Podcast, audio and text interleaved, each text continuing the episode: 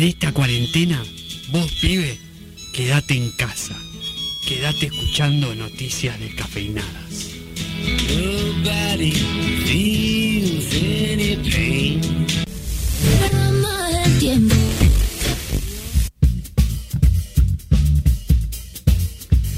Cuando ya quedan menos de 10 minutos para las 2 de la tarde, nos metemos en una de las series más populares en Argentina de las últimas semanas. Eh, en años complicados para, para la producción audiovisual argentina, eh, los enlatados turcos que vienen y copan la parada en los canales de, aire eh, y las producciones de plataformas que tampoco abundan, no son tantas. En el medio de toda esa bruma apareció El Reino. Eh, serie argentina protagonizada por Diego Peretti, Mercedes Morán, el chino Darín, eh, Vera Spinetta, eh, Peter Lanzani y gran elenco. Bueno, son muchísimos los actores eh, de renombre que están en la serie. Eh, de tremenda, de tremendo el, el elenco de- del reino. Sí. ¿Quién más está? Sofía Gala. Sofía Gala, sí. Eh, después hay algunos que no son tan conocidos quizá, pero que tienen papeles importantes en la serie, como de Remingio, por ejemplo, que es un personaje muy importante. Ah, bueno, está eh, Nancy Duplá, Nancy Duplá. que, que tiene un papel recontra papel, protagónico, sí, y, y está el chico que lo acompaña, que es un humorista, eh, Santiago... mm, bueno, no me acuerdo el apellido, me- que me disculpe el, el- el- el actor. Pero es un, también un comediante, digamos, de, de que arrancó en el under y ha tenido ahí un papel eh, bastante preponderante. ¿Por qué queríamos hablar del reino, entre, entre otras cosas? Bueno, porque generó muchísima polémica la, mm, digamos, la, la serie a partir de lo que cuenta. Básicamente Diego Peretti es un pastor de una iglesia evangélica que se postula vicepresidente en una fórmula que aparentemente tiene eh, todas las chances de ganar las elecciones, digamos. Eh, Sí, que lo usan más que nada como para Claro. ganar el voto celeste. Exactamente. Y, pero en realidad el- el- la- es una figurita, digamos, como no, Sí. no, no tendría nada de poder. Él está cómodo con ese papel también. Totalmente. Y nada, el, el candidato a presidente lo tiene así como, bueno, sos un Sí, sí. pichi. De hecho, no, no le cae tan bien tampoco no. que sea que sea un pastor y todo eso, ¿no? Se nota ahí la. la- como el- que reniega un poco de eso. Hay, Eh, hay muchas cosas muy sutiles que lo sí. demuestran también. Sí, Sí, sí, porque en poco tiempo te das cuenta de esa relación. exacto. Eso sí, pequeño spoiler. Esto, bueno, lo vamos a contar porque pasa en el primer capítulo y es, es básicamente importante para la trama. Eh, en- durante el primer capítulo lo matan al candidato a presidente en medio del acto de, de presentación de la fórmula, digamos, y a partir de ahí, Diego Peretti, el pastor, eh, pasa a ser el protagonista de la, de la elección y el protagonista de toda una trama que se está dando por detrás, donde bueno la, la iglesia evangélica que llevan adelante tiene muchísimos eh, negocios, digamos, por detrás de lo que es la cuestión religiosa.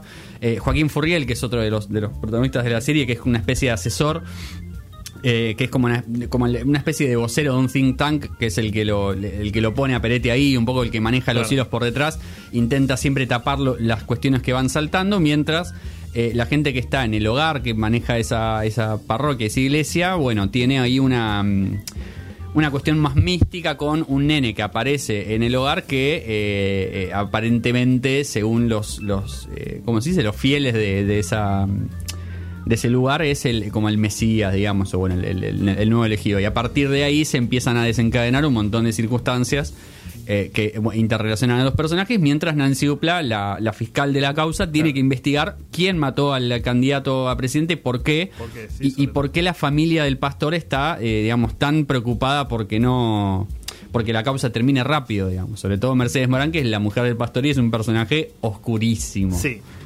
Eh, Oscurísimo. excelentes actuaciones de todo el mundo, Sí. pero Mercedes Morán creo que Totalmente. eh, excede cualquier tipo de expectativa. Eh, realmente increíble. Y una serie que maneja bien todos los aspectos, digamos, porque está el aspecto de la rosca política, está el Sí. aspecto de- más dramático de cada personaje y sus relaciones entre sí, eh, que son muy muy intensas eh, Sí. por momentos. Sí, sí. Eh, Y todo eso se, se desenvuelve en orden. Eh, no, no es algo que te vayas perdiendo, que, quién es este, qué está pasando. Inmediatamente todos los personajes son reconocibles Sí. y, mm, y están bien construidos en ese sentido. Sí, y también hay algo de, de- del orden de Eh, bueno, obviamente toda la discusión pública se dio a partir de la caracterización que la serie hace de los evangelistas, de los pastores evangélicos y, y de, de esta cuestión de la corrupción, del evangelismo y, y- y las posturas políticas y demás. Pero la serie eso lo construye muy bien y lo construye de una manera verosímil, digamos. Eh, más allá de la parte más inverosímil que es toda la parte del hogar y de los nenes y qué sé yo, que ahí hay toda una cuestión que tampoco se, se explica demasiado, digamos, en la primera temporada, porque ya hay confirmado una segunda. Ah, ¿sí? Sí. Ah, mira vos. Em, toda, toda, la de- toda la otra trama que tiene más que ver con esto, con los conflictos personales, con la política y demás, está llevada de, de- una manera ordenada y, y- y recontra clara, digamos. No, no hay cosas que vos digas, no, esto no podría pasar nunca. Son todas cosas que vos decís, más allá de, de- no por meternos en una recontrapolémica con la gente evangélica, eh, podría ser, digo, cualquier otro credo que sería lo mismo. Y podría incluso no ser un pastor y ser un empresario y también podría ser lo mismo, digamos. Exactamente, en ese sentido está bien, está bien planteado el, el argumento de la serie. Entiendo por qué se enojaron igual. Sí, por supuesto. Eh, que, se hayan, que se hayan enojado igual creo que habla mucho también de que la caracterización no está tan errada en No. todo caso. Porque hay muchas cosas que... eh, lo que sí, obviamente, la serie plantea una cuestión de que los fieles eh, son demasiado fieles a su pastor. Eh, de hecho, la serie en un momento hace como un. Está, está planteada como si fuera un informe de un, de un medio mm, yankee o inglés, creo.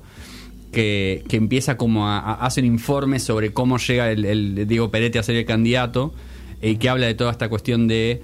eh, de mm, digamos, de, lo que, de lo que nosotros conocimos como eh, Cambridge y no sé qué, como, de, de cómo eh, manejan la información para, para postularlo a él y de Claro. cómo la gente que lo sigue a Peretti lo sigue eh, ciegamente y, y va a hacer lo que él les diga que haga y si él se postula lo van a votar sin, sin pensarlo, digamos, de, de esto, de cómo usan el voto de los de, de la gente que está en contra del aborto para, para llevar votos también para ese lado, bueno. Bueno, tenemos, tenemos temas muy actuales en ese sentido, porque Sí. está toda esta discusión de, del, del aborto y la ideología de género en la política. Totalmente. Eh, también eh, el tema de los cuadernos, Mm. los cuadernos y la- los, Sí. eh, las valijas de plata Sí. y todas esas cosas, eh, que también se filtran en la historia y hacen más una cosa más contemporánea de, de- o sea, no, no, no es un, no es una eh, una imagen inverosímil No. ni anticuada de, la política. Totalmente, to- todo lo contrario. Sí, Eh, muy, muy ayornada. Y, y en ese sentido, hay- eh, la serie tiene una ventaja por ahí, y es que eh, no hay ningún político argentino en el que vos puedas reflejar al personaje de Diego Peretti. Sí lo hay en otros países, quizá. Eh, es más parecido la, la situación a Bolsonaro Claro. que a cualquier candidato argentino, digamos. Lo cual también, esa, alejarse un poco de eso hace que vos la puedas ver sin tanta carga, digamos, más en los tiempos Sí, que corren hoy. en "Ay, lo que, Cristina es Macri. sí". Exacto, claro. O sea, vos- uno, lo puede, uno lo puede ver como con cierta lejanía que te, te deja tranquilo, porque vos, si vos ves todo lo que pasa en la serie, te querés matar después, si llega a pasar eso. Pero bueno, la verdad que es recontra recomendable, es corta, son solo 8 capítulos. Eh, está bien, 50 minutos cada uno, o sea, un- una duración normal para una serie dramática. Eh, y para hacer una producción argentina, y esto va a sonar, va a sonar feo porque o sea, estamos acostumbrados quizá a algunas producciones argentinas que no son de, de una calidad tan alta. Y está bien que la produjo Netflix y todo lo que vos quieras, pero la serie tiene un nivel eh, de, de serie de- del extranjero, digamos. nivel técnico. En, en cómo está filmado, claro, en, en- en- en todo nivel, digamos. La verdad que de punta a punta es una serie que muy atrapante eh, y que te dan ganas todo el tiempo de seguir viendo a ver qué pasa, digamos. Porque la, la- la historia se va complejizando y se va metiendo cada vez más en, el- en los intestinos de, de todos los personajes. Así que eh, recontra recomendable. El Reino, bueno, igual una de las series más vistas de, de Netflix en Argentina, así que imagínense que eh, si todavía no la vieron o no tuvieron el tiempo, este fin de semana es un buen momento para Muy ponerse el día con el Reino. Perfecto, recomendada desde acá. Sí, señor. Eh, también les recomendamos que nos busquen a nosotros en, en redes sociales, en Instagram y en Facebook como Noticias Descafinadas, en Twitter como Noticias Des y en Spotify si lo quieren volver a escuchar a Juan eh, con su hermosa música, si quieren volver a escuchar este comentario sobre el reino, las noticias o todo el programa o otro programa y otras columnas, nos buscan en Spotify como Noticias Descafinadas, ahí estamos, estamos subiendo todo, si no, nos siguen en nuestras redes para estar al tanto de, de todo lo que vamos teniendo. La semana que viene hay elecciones. Eh, vamos a estar es en medio de la veda, así que ni idea qué va a pasar con eso, pero bueno, acá estaremos, como siempre, una de la tarde.